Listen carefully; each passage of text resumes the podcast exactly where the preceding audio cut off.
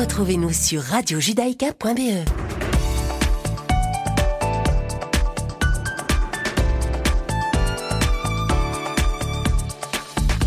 Bonjour à toutes et bonjour à tous, chers auditeurs. Bienvenue sur Radio Judaïka. Si vous nous rejoignez, je suis ravie de vous retrouver pour cette nouvelle semaine. Il est 17h et c'est l'heure du deuxième flash d'information de ce lundi après-midi. Tout de suite, les titres. Nos journalistes vous informent. En Judée-Samarie, une tentative d'attaque au couteau a eu lieu cet après-midi au point de contrôle de Kalandia. Le terroriste a été neutralisé. Coronavirus en Israël, le ministère de la Santé israélien a mis en garde. Un troisième confinement pourrait être envisageable dans le pays suite à la hausse des contaminations. Enfin, en Belgique, une session très spéciale s'est ouverte aujourd'hui en chambre du Conseil. Il s'agit de la première étape avant le procès des attentats du 22 mars 2016 perpétrés à Bruxelles. Et on ouvre ce flash, chers auditeurs, avec un point sécuritaire pour commencer. Un terroriste palestinien a été neutralisé cet après-midi au point de contrôle de Kalandia, situé en Judée-Samarie, au nord de Jérusalem. D'après un porte-parole de la police des frontières, le terroriste a été neutralisé après avoir mené une tentative d'attaque au couteau contre les forces de sécurité israéliennes. Et selon les premiers éléments de l'enquête, l'assaillant avait déjà été sommé de s'arrêter à plusieurs reprises avant d'être neutralisé. Côté israélien, pour l'heure, aucun blessé n'a été signalé. Coronavirus en Israël. À présent, le ministère de la Santé a fait état de 1230 nouveaux cas de Covid-19 pour ces dernières 24 heures. 1230 nouvelles contaminations alors que 37 638 tests de dépistage ont été effectués dans la journée d'hier, ce qui fait que le taux de contamination au virus est de 3,3%. Le taux est donc en hausse et la barre des 10 000 cas de malades actifs a une fois de plus été franchie. Il y a actuellement plus de 12 700 cas actifs, parmi lesquels 331 patients se trouvent dans un état grave et 112 d'entre eux sont placés sous respirateur artificiel. Le bilan des décès des suites du Covid-19 s'élève quant à lui à 2917 morts en Israël. Et face à cette nouvelle hausse du nombre de contaminations, le ministre de la Santé, Yuli Edelstein, a averti hier soir qu'Israël pouvait bien entamer un troisième confinement national si des mesures n'étaient pas adoptées dans les jours à venir pour contrôler cette hausse de cas. Allez, on termine ce flash par la Belgique. Ce lundi, une session très spéciale s'est ouverte à la Chambre du Conseil. Cette session, c'est en fait la première étape avant le procès des attentats du 22 mars 2016 à Bruxelles. Attentats revendiqués par le groupe terroriste État islamique qui ont fait 32 morts et 340 blessés, respectivement à l'aéroport de Zaventem et à la station de métro Malbeek. Ce sont les attentats les plus meurtriers jamais commis en Belgique. Le procès de ces attentats n'aura lieu qu'en 2022, mais l'étape d'aujourd'hui est importante car elle va permettre de donner une orientation décisive au dossier pour le procès. Et c'est la fin de ce flash, chers auditeurs. On se retrouve à 18h pour le journal de la rédaction. Et tout de suite, ne manquez surtout pas votre émission du lundi. Cherchez l'erreur avec Isaac Franco et Richard Laube. C'est maintenant.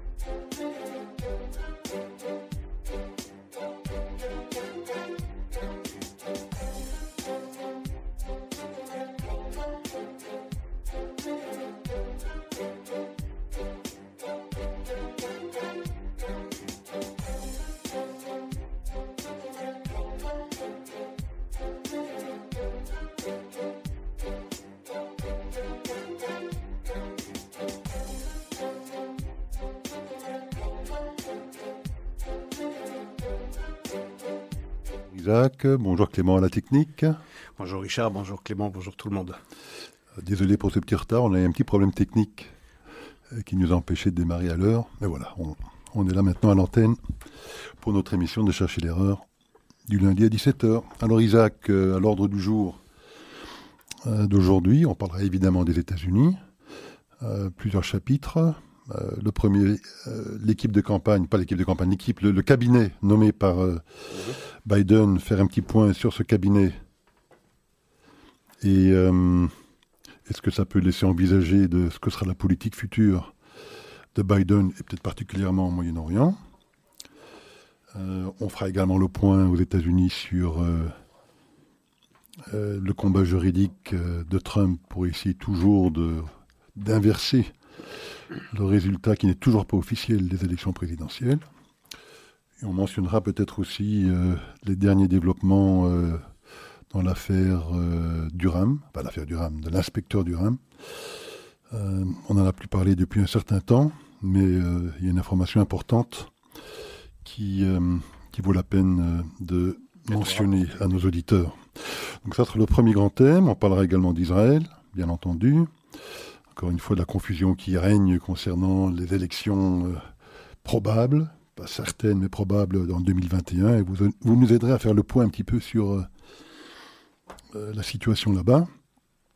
Et puis, si le temps nous le permet, on verra bien. On parlera peut-être d'une décision que devra prendre aujourd'hui la Cour suprême américaine, qui aura à se prononcer sur un procès de spoliation euh, d'une famille juive d'avant-guerre euh, qui avait acheté un trésor qui s'appelle le trésor de Guelph, qui vaut la modique somme de 260 millions de dollars. Mais bon, qui avait été vendu par cette famille dans des conditions troubles. Qu'on imagine. Qu'on imagine. Et la Cour suprême américaine euh, aura aujourd'hui à s'exprimer sur ce sujet. Voilà. Alors, euh, revenons d'abord aux États-Unis.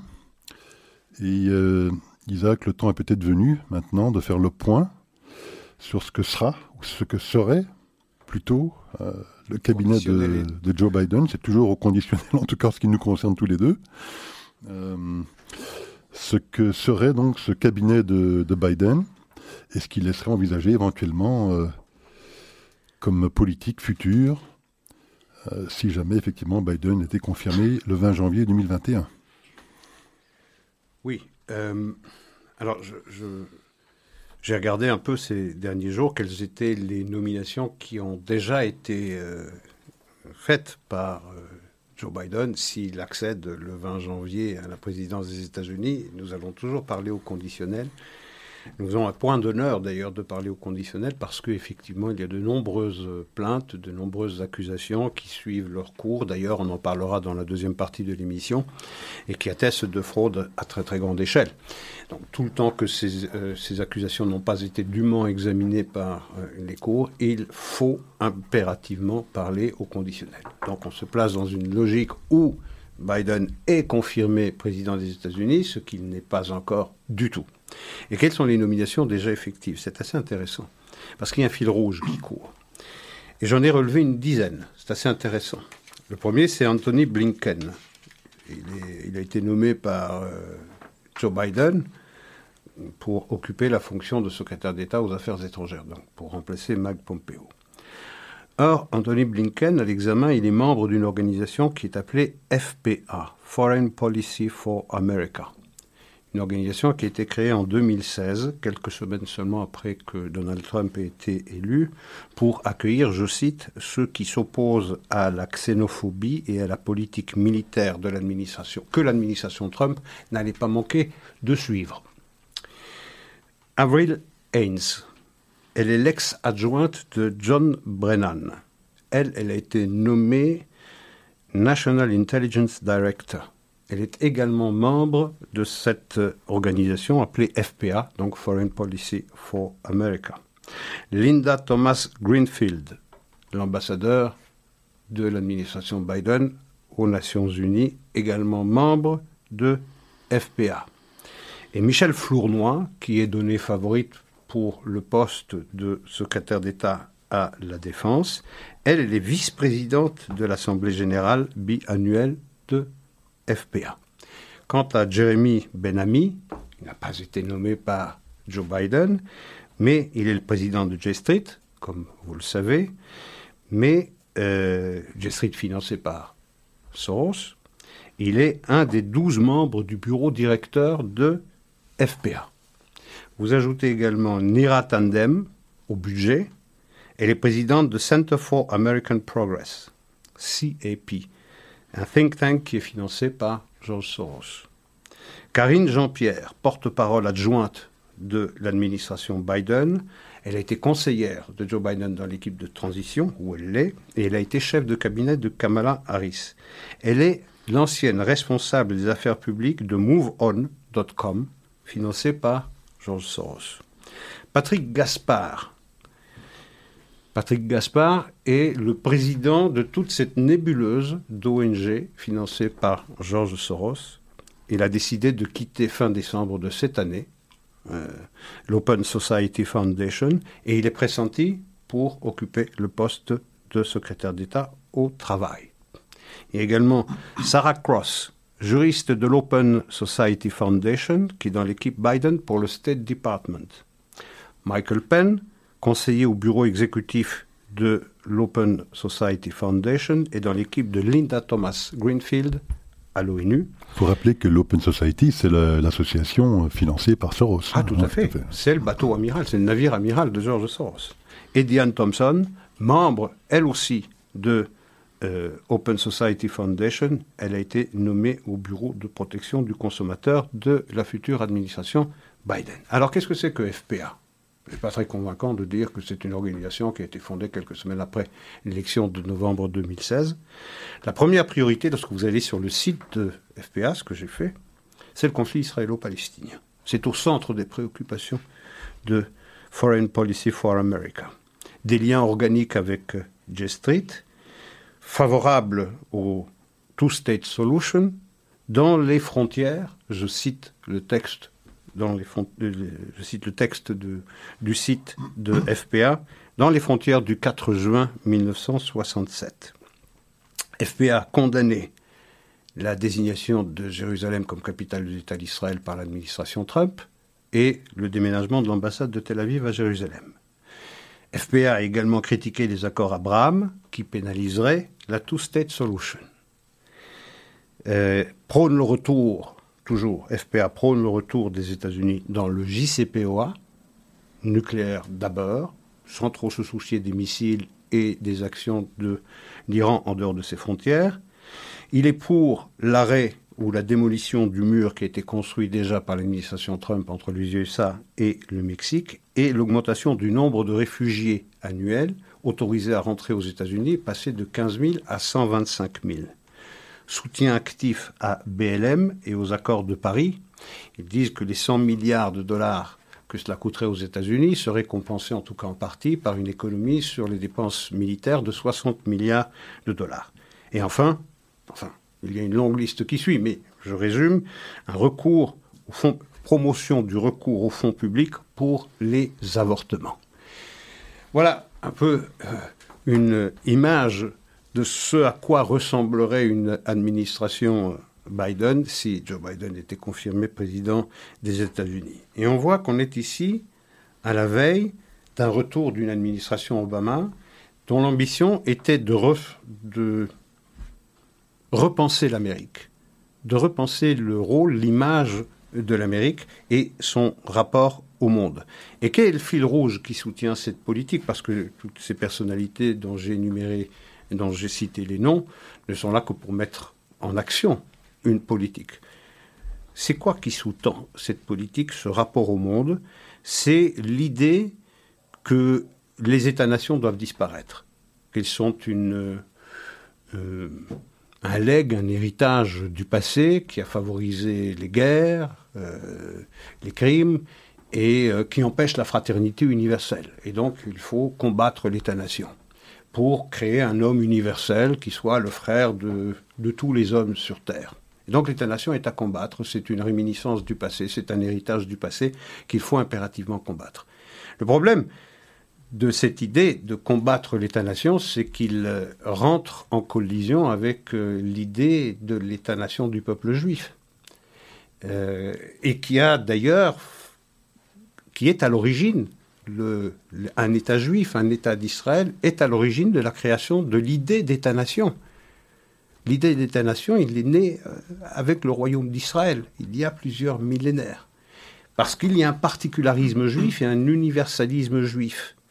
Et ce particularisme doit être combattu par cette administration-là. Et c'est pour ça qu'il ne peut pas y avoir d'entente autre que momentanée ou superficielle entre l'idée d'un État-nation pour le peuple juif et une administration Biden qui est rien d'autre qu'une ressucée de l'administration Obama. Et c'est la raison, probablement la raison qui explique le mieux l'hostilité évidente qu'il y avait euh, de la part du président Obama à l'égard de l'État d'Israël. Il l'a exprimé dans ses mémoires, d'ailleurs, c'est patent. La manière dont il regarde Israël, c'est un regard de défiance, un regard de méfiance, un regard mauvais, un regard méchant. Israël, c'est la dernière expression du colonialisme européen dans une région où il n'avait pas de raison d'être, sinon comme il l'a redit dans son discours du Caire du 4 juin 2009, sinon que, eh ils ont eu l'achat, il faudra bien euh, compenser cette tragédie par la création d'un État. Euh, donc, on, voit qu'il y a un problème au-delà des nominations, au-delà des personnalités que j'ai citées. Le problème n'est pas là. Le problème, c'est un rapport au monde qui est totalement différent. Vous, aviez vous avez dans l'administration Trump une exaltation de l'idée de l'État-nation, et un État-nation, ça vit avec des frontières, une citoyenneté qui se définit par rapport à des critères qui sont communs à toute une population. Mais à partir du moment où vous supprimez les frontières, vous n'êtes plus dans un État. Vous êtes dans une espèce de village global où celui qui habite à 10 000 kilomètres de vous, qui a une autre culture que la vôtre, eh bien, il est votre frère et il a autant de droits que vous chez vous. De là, l'idée eh bien de supprimer ces séparations physiques qui existent entre la frontière, qui existent entre les États-Unis et le Mexique, par exemple, et d'augmenter le nombre, euh, de migrants. Donc, c'est un autre rapport au monde ça va au-delà de la politique. On parle ici de la métapolitique. On parle ici d'une véritable guerre culturelle. Et il ne peut pas y avoir de healing, il ne peut pas y avoir de guérison, de rapprochement entre ces deux mondes qui s'opposent. Parce que c'est de cela dont il s'agit aujourd'hui et dont la dernière élection aux États-Unis a été l'expression. Et cette séparation qu'il y a aux États-Unis, ce n'est pas une séparation entre les républicains et les démocrates. C'est deux rapports au monde qui s'opposent et qui sont pratiquement inconciliables. Euh, alors Isaac, est-ce que vous n'allez peut-être pas un peu trop loin quand même dans cette idée selon laquelle euh, une administration Biden serait euh, presque essentiellement opposée à l'idée d'un État-nation? Parce que bon, c'est vrai qu'ils seront plus favorables à l'immigration, c'est vrai qu'ils vont pas vouloir financer le mur entre le Mexique et les États-Unis. Mais enfin, moi j'écoutais quand même Joe Biden il y a quelques jours, c'était d'ailleurs assez surprenant. Euh, parce qu'il reprenait bizarrement un vocabulaire presque trumpien. En tout cas en matière économique, j'entends. Puisqu'il annonçait qu'il fallait faire euh, un programme politique et économique euh, pour America First. Hum. Il reprenait une terminologie trumpienne. quand on parle du Moyen-Orient, c'est clair qu'ils ne sont pas dans la logique de Trump, et plutôt dans une logique un peu classique hein, de deux peuples, deux États dans les frontières dont on a toujours parlé euh, avant l'administration Trump, mais ils sont quand même dans une logique de deux États-nations. Un État pour le peuple juif, un État pour le peuple palestinien, certes dans des frontières autres que celles envisagées par le plan euh, de partage de Trump, mais malgré tout quand même deux États. Est-ce que vous ne poussez pas allez, le bouchon un peu trop loin Oui, je le fais volontairement. Je le fais volontairement. Alors évidemment qu'on ne va pas, on va pas supprimer l'État-nation d'Israël et on ne va pas prôner, on ne va pas faire la promotion de la suppression de l'État-nation d'Israël parce que l'État-nation d'Israël serait l'expression la plus parfaite de ce qu'on combat, évidemment. Euh, on va pas. Mais il n'en reste pas moins que dans cette culture-là, l'État-nation est une idée anachronique. C'est un anachronisme. Il faut dépasser l'État-nation. Et on est dans cette même logique, dans la logique européenne d'ailleurs. Il faut dépasser les États-nations. Euh, la construction européenne vise euh, le même but, c'est-à-dire d'aller au-delà de l'État-nation, de fondre les nations les unes avec les autres. Et, et donc, petit à petit. C'est pas quelque chose d'abrupt. C'est pas qu'on va faire la guerre à l'État-nation et c'est pas qu'on va dire nous sommes favorables à l'élimination de l'État-nation du peuple juif. Non, pas du tout. Je parle de métapolitique. Alors, bien sûr que le discours politique, c'est une chose, mais ce qui a en amont du discours politique, c'est-à-dire ce regard qu'on porte sur l'État-nation, c'est-à-dire sur le particularisme des peuples, ça, c'est ce qui irrigue l'action politique. Et c'est ce qui fabrique soit de la proximité avec un pays, soit une hostilité à l'égard de ce pays. Et on a vu avec cette proximité extrême de l'administration Trump à l'égard d'Israël parce que lui, il voit les États-Unis comme un État-nation et que Israël, c'est aussi un État-nation parfait. Et on l'a vu avec l'hostilité manifestée par l'administration précédente, Obama, pour qui Israël est l'expression parfaite de cet anachronisme. L'État-nation, c'est un héritage du passé, il faut le dépasser. Il faut le dépasser parce que ces particularismes empêchent la fraternité universelle.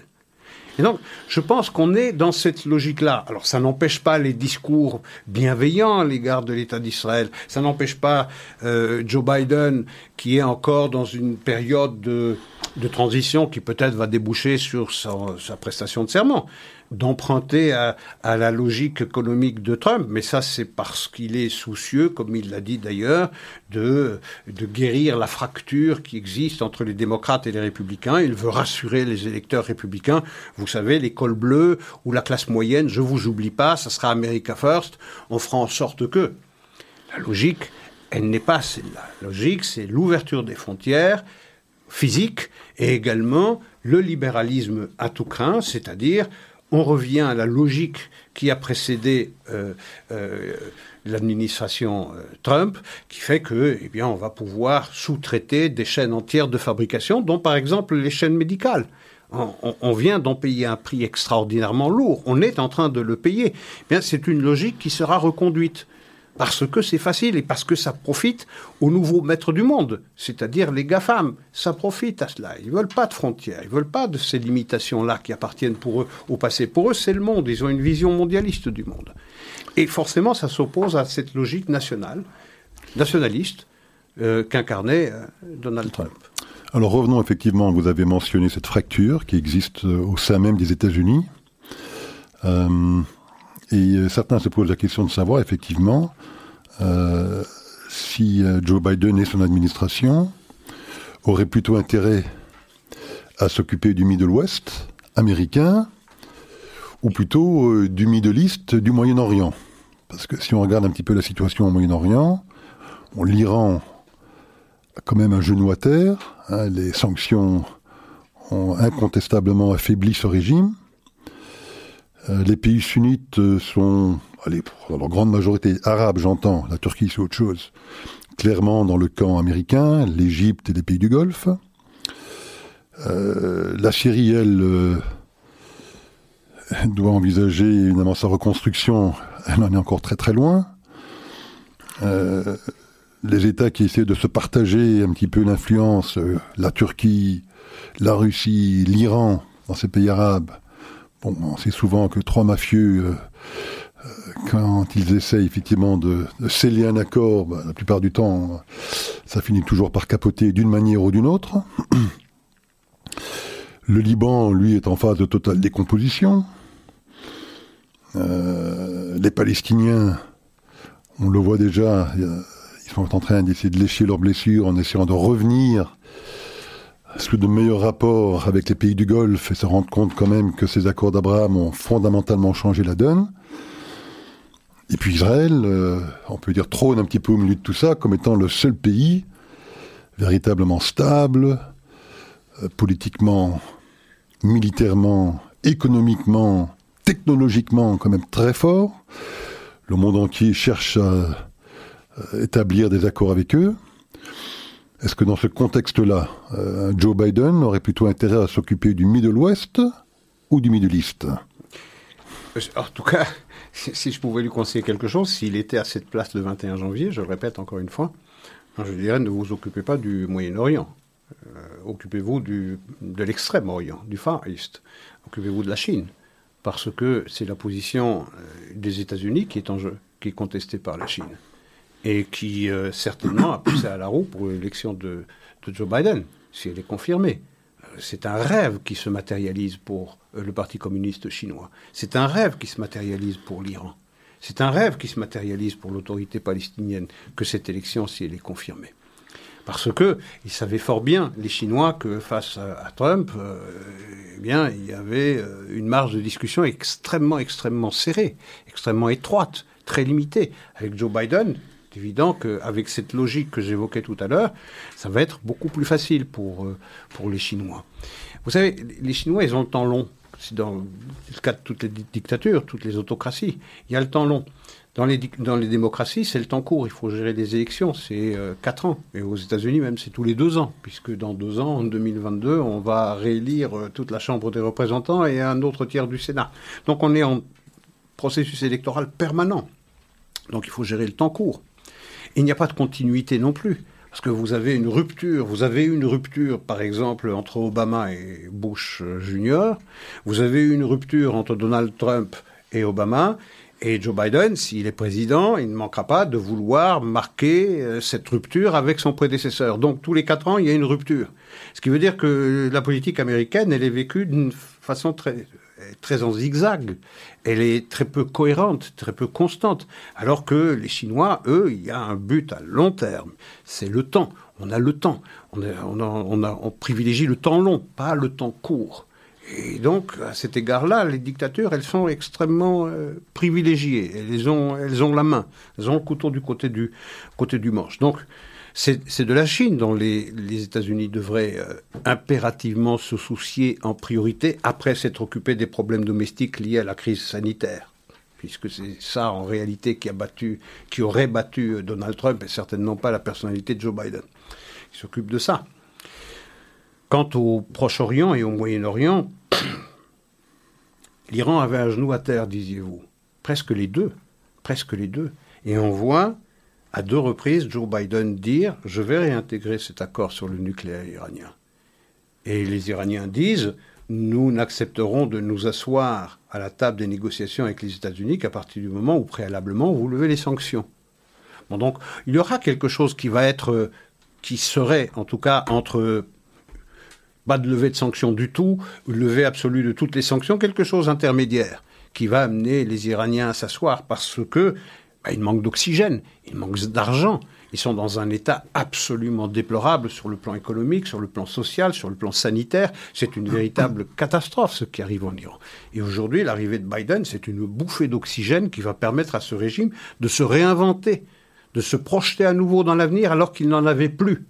Même chose pour l'autorité palestinienne confronté à une administration américaine qui, pour la première fois, lui demandait enfin des comptes, avec quatre années supplémentaires de Donald Trump, tôt ou tard, elle aurait été contrainte de s'asseoir et d'adopter une politique réaliste de compromis, et non pas une politique euh, maximaliste, telle que l'administration Obama lui a permis de, rêver.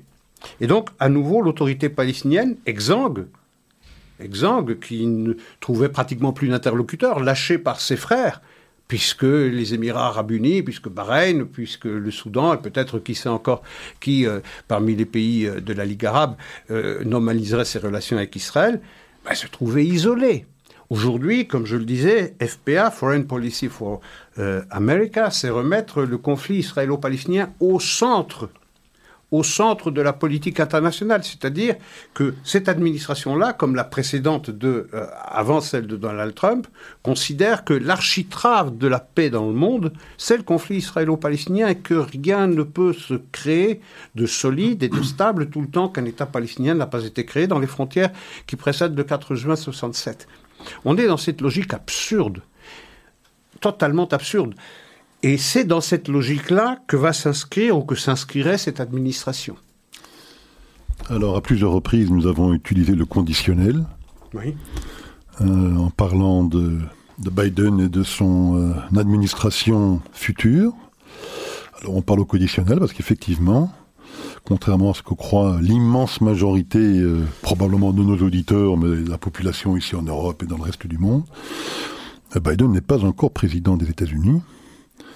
Euh, il y a toute une série de procédures toujours en cours, même si celles jusqu'à présent euh, entreprises par l'équipe de Trump n'ont pas abouti à de grands succès pour l'instant.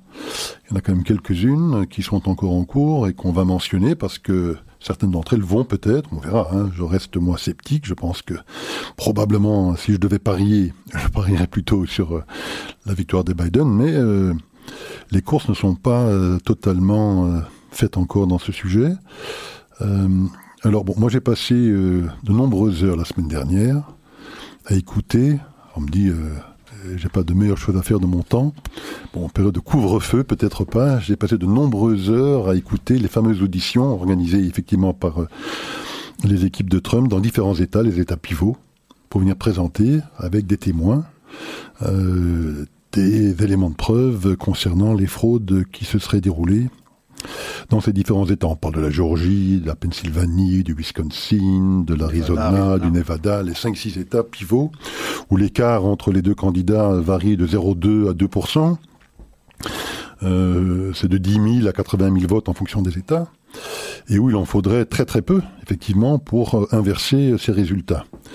Et euh, j'avoue que lorsqu'on écoute ces témoins, ce que peu de gens veulent faire, euh, et là, les témoins qui ont été auditionnés, euh, ils étaient euh, au nombre de quelques dizaines, parmi les centaines ou peut-être même les milliers de témoins, 2000, 2000 aujourd'hui, qui ont accepté de signer sous serment, eh bien, de signer effectivement leur témoignage qui démontrerait, d'après eux, toute une série de fraudes qui se seraient déroulées. Donc, elles sont nombreuses, on en a parlé à de nombreuses reprises.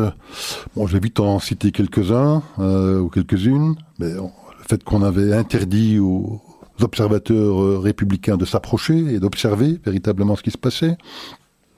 La disparition de toute une série de clés USB, euh, des mêmes bulletins qui seraient rebourrés plusieurs fois dans les mêmes machines, des bulletins non lisibles par les machines qu'on re-rédige, des bulletins sans le moindre pli, donc parfaitement. Euh, d'habitude, quand on a un bulletin de vote dans une enveloppe, on s'attendrait à avoir des plis. Euh, des personnes qui se sont présentées pour voter, qui se sont vues refuser le vote au prétexte qu'elles auraient voté par correspondance avant alors qu'elles ne l'avaient pas fait. Ce qu'on appelle du ballot harvesting, de la récolte avec des gens qui sont payés pour le faire, de bulletins, des morts qui ont voté, Hein, il y a des milliers, des milliers de gens morts qui ont voté, des gens qui auraient voté deux fois, dans deux États différents, parfois même dans, le même État, euh, des gens qui avaient des adresses qui correspondaient à des boîtes postales, euh, enfin voilà, je ne vais pas tous les citer, mais enfin une litanie, j'ai écouté une litanie de témoignages de gens qui me paraissaient pour la plupart d'entre eux très crédibles, expliquer en quoi... Très crédibles, ils risquent gros. Hein.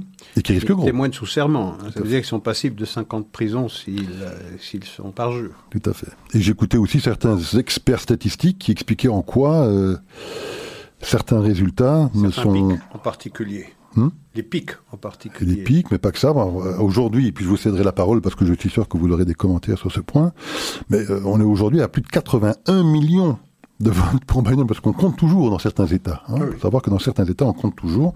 On est à plus de 81 millions de votes pour Biden.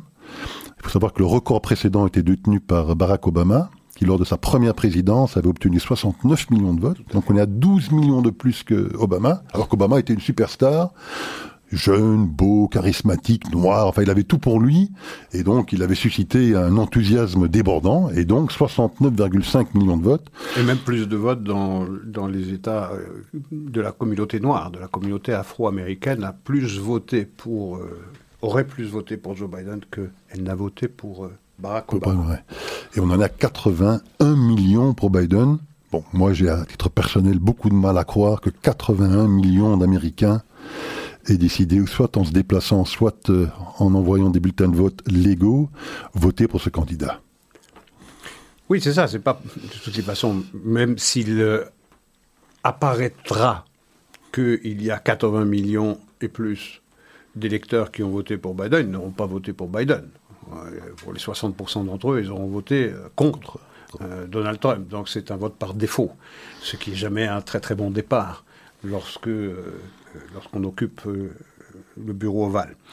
Euh, alors, on, entretient nos auditeurs euh, toutes les semaines à propos des différentes fraudes dans les différents États. Ça devient peut-être répétitif et fastidieux de, de nous entendre, mais c'est important de le faire entendre parce que précisément nous sommes, je pense, dans le paysage audiovisuel dans notre pays, à peu près les seuls à en parler et à souligner la gravité de ce qui s'est passé ou de ce qui se serait passé aux États-Unis à une échelle absolument inouïe. Ça dépasse l'entendement. Et ce que vous avez euh, énuméré là comme type de fraude, c'est seulement un exemple, c'est la pointe de, la pointe de l'iceberg. J'ai entendu le discours du président des États-Unis lorsqu'il est apparu dans une des euh, salles de c'était le 2 décembre, si je ne m'abuse, dans une des salles de la Maison-Blanche, pour faire cette déclaration extraordinaire de 46 minutes, ce discours de 46 minutes qui a été enregistré, dans lequel il dit l'élection a été une farce. Je ne sais pas ce vous, si vous... Ce discours, pratiquement personne n'en a parlé. En Europe, personne n'en a parlé. Les grandes chaînes d'information américaines ne l'ont pas retransmis. Il y a eu Fox qui l'a retransmis, il y a eu euh, OAN et euh, Newsmax. Mais en dehors de cela, pratiquement personne n'a parlé de ce discours de 46 minutes où vous avez un président des États-Unis qui dit Urbi et Torbi, cette élection est une farce, elle a été truquée, c'est de la triche, euh, et le président qui aurait été euh, élu n'est pas le bon. Il y a eu une triche et pendant 46 minutes, il va énumérer ces différents aspects de cette euh, de cette fraude, dont en particulier les États, les États pivots. Mais ça avait quelque chose d'extraordinaire dans la plus grande démocratie du monde, quelqu'un qui prend, à, qui prend à témoin le monde pour dire, eh bien, ce qui s'est passé chez moi, aux États-Unis, est le résultat d'une fraude colossale. Ça avait quelque chose de surréaliste, ce discours-là. Et ce qui est de plus extraordinaire, plus encore que la fraude, c'est cette... Euh,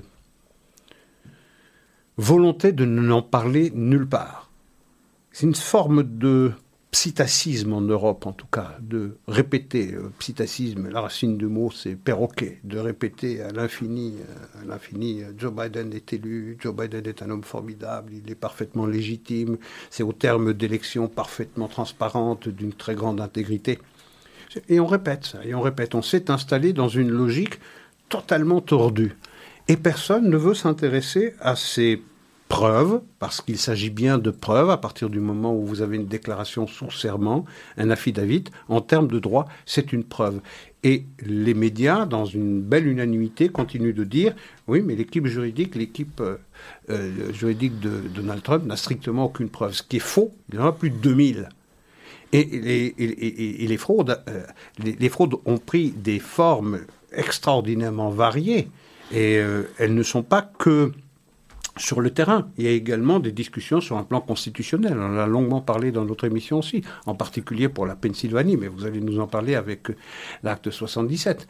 Euh, et, je sais que euh, également en Géorgie et en Arizona, l'équipe juridique, enfin plus particulièrement Sidney Powell, qui est une des juristes, une des avocates, qui, mm, qui déclare sans embâche qu'il y a eu fraude, qui a désormais obtenu un audit des machines Dominion et euh, du software Smartmatic. Alors effectivement, vous mentionnez effectivement l'aspect constitutionnel. On a parlé maintenant de nombreuses reprises de l'aspect fraude.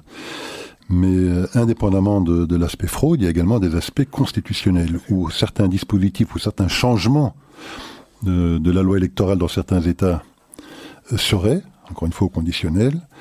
Euh, potentiellement anticonstitutionnel. il y a de nombreux recours juridiques qui sont euh, sur le point d'être entendus, euh, qui pointent ce sujet-là, et, non pas la fraude. Hein. C'est différents types de procès qui sont en cours.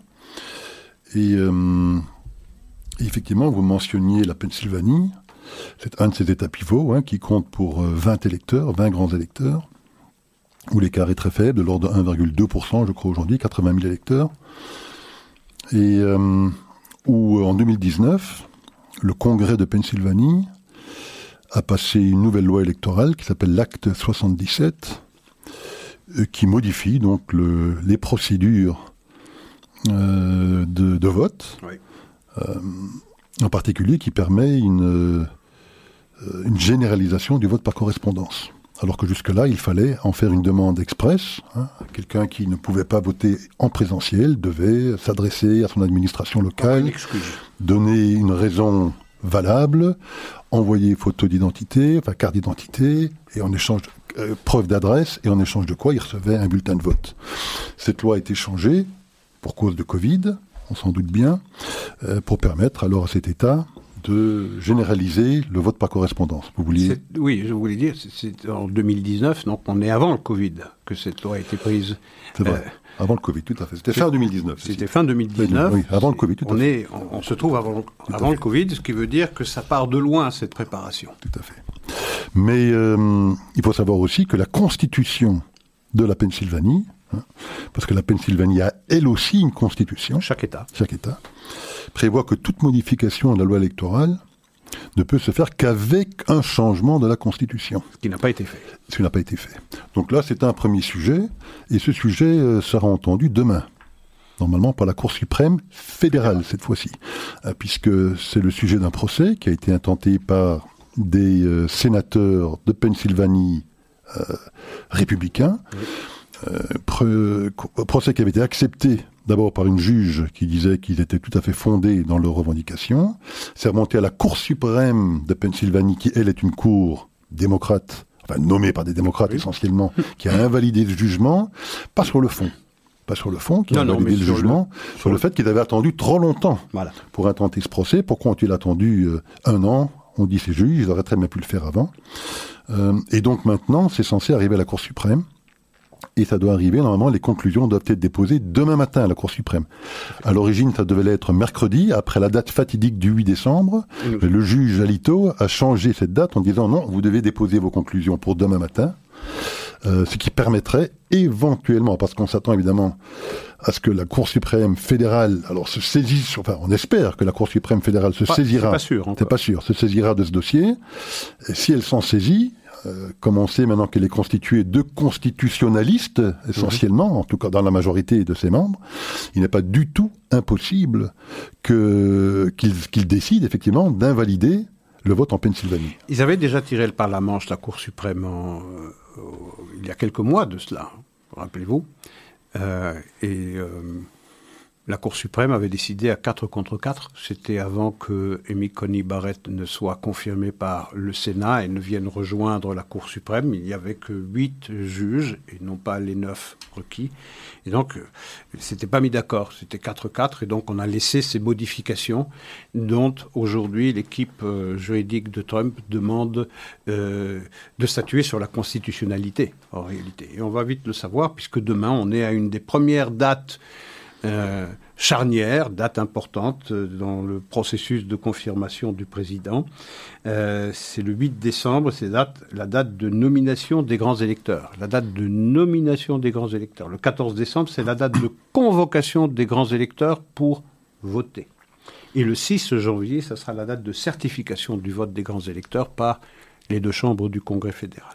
Donc on, est, on se rapproche maintenant chaque jour évidemment de, de l'échéance et euh, pendant ça, il y, a, Sidney Powell qui a tenu un discours euh, hier ou avant-hier, je ne me rappelle plus, qui disait de ces dates-là qu'elles n'étaient pas marquées, qu'elles n'étaient pas gravées dans le marbre, qu'elles n'étaient pas des dates constitutionnelles, que la seule date constitutionnelle, c'était celle du 20 janvier, date de prestation de serment du président élu, mais que face à une telle fraude, eh bien, le 8 décembre et le 14 décembre étaient des, des dates dont il ne faudrait pas nécessairement tenir compte, ce qui veut dire que l'équipe juridique de Trump estime avoir encore assez de temps devant elle pour pouvoir faire la preuve de ce qu'elle avance. Alors il y a un deuxième État où euh, ces mêmes problèmes constitutionnels euh, se soulèvent, c'est dans le Wisconsin. Alors Wisconsin, l'écart est de 0,6%, je crois, 20 000 voix. Euh, alors la nature du débat est un petit peu différente parce que dans le Wisconsin, ils n'ont pas fait comme en Pennsylvanie, ils n'ont pas changé la loi électorale. Non. et donc la loi électorale prévoit que si on veut avoir un bulletin par correspondance, il faut en faire la demande, express. et écrite. Or, il semblerait que 210 000 bulletins de vote par correspondance n'aient pas effectivement respecté cette règle. On ne trouverait pas euh, les demandes écrites express de ces électeurs pour 210 000 votes par correspondance. Largement plus que, les 20 000 qui séparent les deux candidats. Que les 20 000. Et donc, effectivement, d'autres sénateurs du Wisconsin républicains ont également intenté un procès sur le sujet. C'est également monté à la Cour suprême du Wisconsin, qui là, c'est assez intéressant, s'est prononcé à 4-3 Oui. contre l'invalidation du vote pour cause de ces 210 000 euh, bulletins. Euh, donc il y avait déjà trois juges qui, dans leur, euh, leur explication, hein, parce qu'ils euh, Ils motivent, ils motivent chaque fois leur jugement, donc les trois juges qui ont motivé leur, leur décision en disant que eux, ils estimaient qu'ils étaient fondés dans leur jugement, que c'était effectivement anticonstitutionnel. Euh, et donc il y en avait quatre euh, qui ont jugé autrement, mais pas encore une fois tellement sur le fond. Eux, ils ont jugé surtout sur le fait qu'il fallait d'abord passer par une cour locale, C'est ça, une cour inférieure, cour, une cour inférieure, pardon. de degré Parce qu'ils inférieur. ils avaient tout de suite été à la Cour suprême pour des raisons de timing, pour des raisons de calendrier. Ça ne veut pas dire que ce recours est euh, perdu. Non, exactement. Ils doivent le commencer effectivement à un niveau. donc ils vont le recommencer à un niveau à un inférieur. niveau inférieur pour que ça remonte à la Cour suprême du Wisconsin et on verra ce que décidera la Cour suprême du Wisconsin et ça peut à partir de là encore remonter à la Cour suprême fédérale.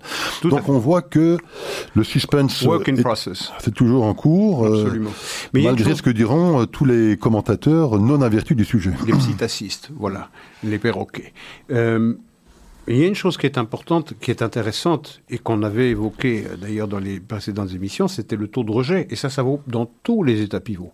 Si vous aviez un taux de rejet des bulletins de vote, je dis même pas comparable à celui de 2016, mais moitié moins que celui de 2016, vous avez un épilogue radicalement différent dans les six États. Dans les six États pivots dont nous parlons tout le temps, c'est-à-dire Wisconsin, Michigan, Pennsylvanie, euh, Géorgie, Arizona et Nevada. Vous avez un résultat totalement différent avec des taux de rejet moitié moins importants de ceux de 2016. Or, ils n'ont pas été moitié moins importants, ils ont parfois été 20 fois moins importants Comme en Géorgie en particulier. pour, un, pour une participation qui est beaucoup plus importante. Donc voilà une incongruité statistique difficile, euh, difficile à euh, valider. Tout à fait. Alors on parlait de la Cour suprême. Oui. Alors profitons-en, il nous reste dix petites minutes pour parler effectivement d'un jugement que va devoir motiver aujourd'hui la Cour suprême des États-Unis concernant euh, un dossier de spoliation. Il s'agit de ce qu'on appelle, de, de ce qu'on appelle le, le trésor de Guelph. Ce sont 42 reliques religieuses du 11e au 15e siècle qui sont estimées à la modique somme de 260 millions de dollars. Elles avaient été achetées par une famille de marchands juifs euh, des Rosenberg, rien à voir avec la famille Rosenberg française qu'on connaît bien, c'était des, des Allemands, euh, mais qui avaient racheté ça en 1929 pour environ 9 millions de, de Deutschmark à l'époque, et qui ont revendu cette même collection en 1935 sous la demande assez pressante de Hermann Göring pour 4 millions ou 4,5 millions de Deutschmark. Euh, la famille de ces, euh, les descendants de ces, euh, marchands de l'époque ont introduit également une demande en restitution, estimant que ces biens avaient été spoliés. Alors il y a une fondation allemande, hein, cette collection est je crois au musée d'art décoratif à Berlin. Euh, c'est une fondation semi-publique qui en a la responsabilité. Elle prétend que non, que c'était un, un acte de vente de gré à gré tout à fait normal à l'époque. C'est certain qu'avec Mann Göring, c'était une vente de gré à gré tout à fait normale. Euh, sauf que c'est vrai que moi je connais pas le, le, le contenu précis du dossier sur ce point-là, parce que c'est vrai que cette fondation a plutôt une bonne réputation. Elle a déjà restitué plus de 350 œuvres et des, des tableaux de maîtres de, de Gauguin, de Van Gogh et autres.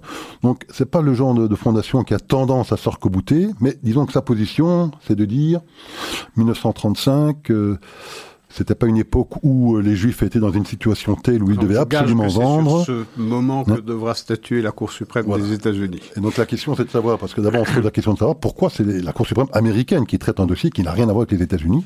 Or il y a un acte américain qui permet de le faire, un acte de 76, euh, qui normalement interdit d'attaquer un État étranger, sauf en cas de spoliation euh, de biens privés euh, en violation du droit international. Et donc la question qui se pose, évidemment, si on, on spole des juifs en plein holocauste, euh, on est évidemment en violation du droit international. Donc la question qui se pose, et c'est une question d'historien, c'est de savoir Quand est-ce que commence quand est-ce que commence la période de l'Holocauste Et donc il y a plusieurs avis d'historiens là-dessus. Et Isaac, euh, est-ce que vous avez votre avis sur le sujet? Oui, c'est une question, c'est une question intéressante. C'est euh, est-ce que c'est le moment où l'extermination proprement dite commence? Dans ce cas, euh, on peut la dater à 1941 avec euh, la Shoah par balle, ou est-ce que c'est en janvier 42 avec la décision prise à Wannsee de la solution finale avec les chambres à gaz? Eh Bien, ça commence pas beaucoup plus tôt. C'est-à-dire à partir du moment où on estime que le peuple juif, qu'on l'expulse ou qu'on l'extermine, eh bien, il ne peut plus être là où moi je suis. C'est-à-dire qu'il doit disparaître de mon horizon. C'est cette, cette, cette logique marque le début de l'Holocauste. Euh, l'extermination, c'est sa matérialisation, sa concrète, de passer au concret. Mais la logique qui sous-tend ce par quoi elle va se terminer, ce par quoi l'Holocauste va se terminer, c'est-à-dire l'extermination physique, elle commence à partir du moment où on dit des Juifs, soit parce qu'en 1935, tout le monde n'était pas d'accord pour les exterminer physiquement, mais peut-être de les déporter euh, ou en Afrique ou au Birobidjan. Euh, à partir du moment où vous dites que ce peuple juif ne peut pas exister parmi nous, ces juifs ne peuvent pas exister parmi nous parce que tout le temps qu'ils sont là, moi je ne peux pas être, on est dans une logique de l'Holocauste. On est donc à partir du moment où dans le verbe vous dites que telle personne ne peut pas être parce qu'elle m'empêche à moi d'être, vous êtes déjà dans la logique de l'Holocauste. Donc pour moi, euh, en 1935, oui, on est déjà dans la logique de l'Holocauste, totalement. Il ne faut pas attendre qu'on élimine quelqu'un physiquement pour qu'on puisse parler d'Holocauste. Vous expulsez quelqu'un, vous pratiquez une épuration ethnique, vous êtes dans une logique d'Holocauste, oui, absolument. Oui, donc Yad Vashem, euh, elle, sa définition de la période de l'Holocauste démarre avec l'arrivée au pouvoir de Hitler en 1933. Ça me paraît logique comme démarche. D'autres la mettent effectivement en 1935 avec les lois de Nuremberg où on est dans une logique d'expulsion, pas physique du pays, mais d'expulsion du paysage politique, public, puisque les Juifs n'ont plus droit à des, postes publics au sein de l'Allemagne. Également au niveau économique, puisque on sait le boycott euh, qui frappe les, les commerces juifs et l'interdiction des juifs de pratiquer toute une série de... c'est la négation du juif, ou c'est la négation... Euh, l'idée du juif, ou bien c'est sa négation physique, mais ça n'a pas d'importance. C'est nier le juif pour ce qu'il est. Alors, soit de vous le boycotter euh, euh, commercialement, soit de vous le déporter, soit de vous le tuer, mais vous êtes dans la négation, vous êtes dans, un, dans une logique de négation. Vous niez l'autre, vous niez le juif. Nier le juif, c'est l'Holocauste. Tout à fait. Ben donc, on verra. Euh, la Cour suprême doit se prononcer. Ce serait intéressant, on en reparlera la semaine prochaine. On en reparlera la fin de la semaine prochaine, on verra ce qu'elle décidera. C'est vrai que c'est politiquement sensible aussi, parce qu'évidemment, on s'attaque à des nations étrangères. Donc c'est un, une Cour suprême américaine qui s'arrogerait le droit de dire le droit dans une affaire, en fait, euh, qui, euh, qui regarde euh, une, institution publique allemande et des citoyens allemands. et, et, donc, évidemment, il y a une sensibilité politique aussi dans cette décision, parce que l'inquiétude aussi, L'inquiétude, c'est que bon, ça peut se retourner aussi, évidemment, dans d'autres cas, contre les États-Unis, où on pourrait éventuellement, euh, euh, on pourrait éventuellement, euh, dans d'autres États, commencer à attaquer les États-Unis sur des sujets un petit peu. Peut-être, oui, mais enfin, je pense que froisser la sensibilité des Allemands mm, sur un sujet dans une période aussi aussi noire. Je pense qu'on peut vivre avec, avec ce risque de froisser la sensibilité d'automne. Donc on attend avec impatience hein, les débats de cette Cour suprême sur ces sujets et on verra bien ce qu'il en sera. Alors il nous reste deux trois petites minutes. Alors on va combler ça avec des petites euh, ah bonnes nouvelles ou des coups de gueule ou des coups de des coups de cœur. Bon, une bonne nouvelle, c'est euh, on apprend l'extradition là d'un des terroristes euh, de l'attentat de la rue des Rosiers. 1982. 1982. Un dénommé, un dénommé, alors je l'ai noté, Walid Abdulrahman Abizayed. Non mais c'est Ok, c'est une bonne nouvelle, vous avez raison de le dire, mais il a vécu pendant 38 ans en parfaite liberté, dans un pays européen, pas au fin fond de la jungle sud-américaine, hein, pas en Argentine comme au lendemain de la Seconde Guerre mondiale. Il a vécu une vie parfaitement normale. Il a fallu 38 ans pour que la France obtienne ou qu'elle se décide de demander de façon suffisamment énergique l'extradition de cet individu qui était où? En Norvège, si, en Norvège, si je ne me trompe pas. Par la Norvège, mais vrai que... deux pays européens, 38 ans et c'est vrai que la, France n'était pas extrêmement pressée. Voilà, parce qu'on sait, on sait déjà à l'époque que les arrangements qui existaient entre le gouvernement euh, Mitterrand, je pense à l'époque. Oui, les organisations terroristes. Il n'y a pas d'attentat chez nous et euh, vous avez une pleine liberté de circulation chez nous. C'était ça le deal. Mais pas seulement en France. Hein. Non, en Italie, c'était le cas aussi. Je sais qu'on a passé des contrats comme ça entre l'État et les organisations terroristes palestiniennes. C'était l'ambiance qui existait tout à fait à l'époque. Alors, une autre bonne nouvelle, c'est qu'on apprend que la Lettonie et la Slovénie ont décidé maintenant que le Hezbollah, dans sa totalité, euh, est un- une institution terroriste, à l'inverse de beaucoup d'autres pays qui font toujours cette distinction entre Et du Euh, corpus européen. et le corpus européen. C'est ça qui va être drôle. Moi, je pense que petit à petit, tous les États européens vont finir par se rallier à cette idée. Oui. Il ne resteront que les institutions européennes pour avoir une qui position continue inverse. de faire une distinction Oui, complètement oui. absurde entre une aile euh, euh, fantasmée euh, politique et une aile, une aile militaire.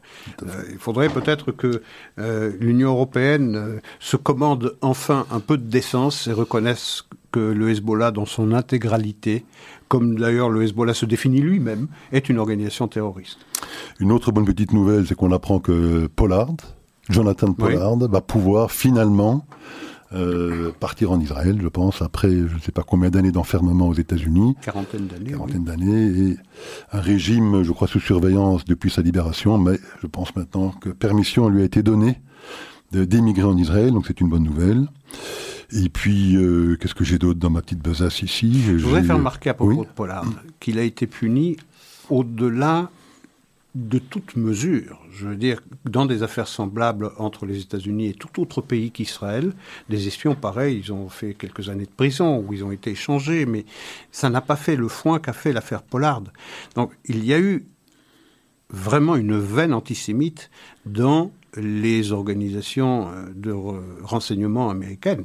Pollard a servi d'exemple euh, contre, contre, contre l'État d'Israël. C'est l'État d'Israël qu'il fallait punir. Je veux dire, il n'y a aucun espion soviétique qui a été puni de la manière dont Jonathan Pollard l'a été. Très bien, écoutez, sur cette euh, conclusion, je pense qu'on va devoir s'arrêter là, Isaac, parce qu'il est 58 à mon compte. Tout à fait. Et on se donne rendez-vous la semaine Et- prochaine, sans oublier de vous rappeler de participer au Zoom dimanche 13 euh, décembre à partir de 19h Ah oui, pour le fait. IGALA avec une tombola extraordinaire. Donc je serais trop invité tous nos auditeurs à être présents dimanche 13 décembre 19h sur Zoom. Voilà, Parfait, semaine merci bien. Bonsoir à tout le monde.